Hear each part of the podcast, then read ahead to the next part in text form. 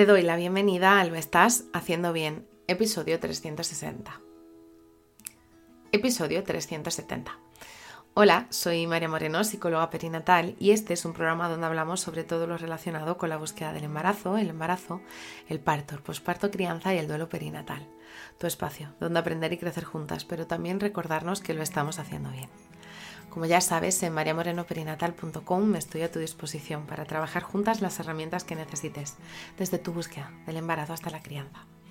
Además, si has sufrido una pérdida, no estás sola. Estoy aquí para ayudarte a avanzar desde ese sufrimiento hacia el agradecido recuerdo. También puedes encontrarme en mis redes sociales como María Moreno Perinatal, tanto en Facebook, Instagram, YouTube o TikTok, si quieres estar al día de estas temáticas tan interesantes. Hoy es viernes 1 de diciembre de 2023 y vamos a hablar sobre la relación entre el duelo perinatal y la depresión postparto. Y es que es importante entender que estas dos realidades a veces pueden converger y pueden llegar a experimentar, eh, hacer que experimentemos muchísima complejidad en el posparto. Muchas veces es entender cuáles son los riesgos, identificar cuáles son las señales que debemos de estar pendientes y la importancia del buscar ayuda si fuera necesario. Y es que eh, la pérdida de tu bebé, ya sea en el embarazo, en el parto o los días posteriores a este, es una experiencia eh, donde lo hemos hablado muchas veces, hay mucho tabú, hay mucho silencio, por lo que es súper importante tomar conciencia de que todas y cada una de esas emociones que pueden aparecer de manera muy abrumadora, eh, pueden hacernos eh, transitar por diferentes estados emocionales y no somos capaces de entender en qué situación estoy. Por eso muchas veces necesito hacer una y otra vez de altavoz para hablar sobre la importancia del duelo perinatal, la importancia del poder compartir todas y cada una de las emociones que surgen. ¿Para qué? Para poder prevenir que pueda complicar eh, esta situación tan trágica en una depresión postparto. Y es que eh, eh, es importante tomar conciencia que a nivel estadístico las mamás que experimentan un duelo perinatal tienen más alta probabilidad de poder llegar a sufrir una depresión postparto y es que el peso emocional de la pérdida en sí puede hacer que se añadan capas y capas y capas de complejidad la situación por la que vas a atravesar o estás atravesando.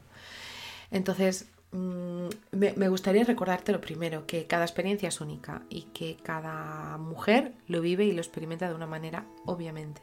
Pero es cierto que existen factores que pueden aumentar la vulnerabilidad de poder sufrir una depresión posparto después de un duelo y es que la falta de apoyo social, la presión autoimpuesta para poder superar el duelo de una manera rápida, la ausencia de espacios para poder darle voz a lo que estás sintiendo por el duelo. Eh, eh, entre otras cosas, pueden llegar a ser desafíos muy, muy importantes que pueden llegar a limitar la experiencia que estás sufriendo.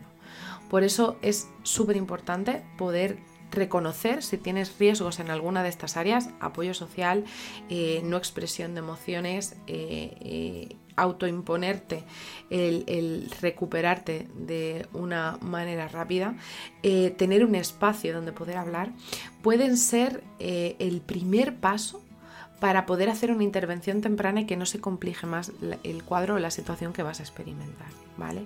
Por eso es súper importante, oye, tomar conciencia de eh, ser lo más honesta contigo misma, tomar conciencia de que no estás bien, de poder hablar con los profesionales de la salud que te han atendido tanto en el en el parto, matronas, enfermeras, eh, eh, anestesistas si hubiera, y poder eh, encontrar ese espacio de duelo.